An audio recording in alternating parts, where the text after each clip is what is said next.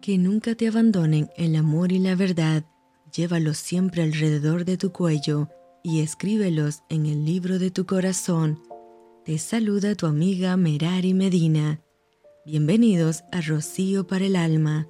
Lecturas devocionales, la Biblia. Esther capítulo 10.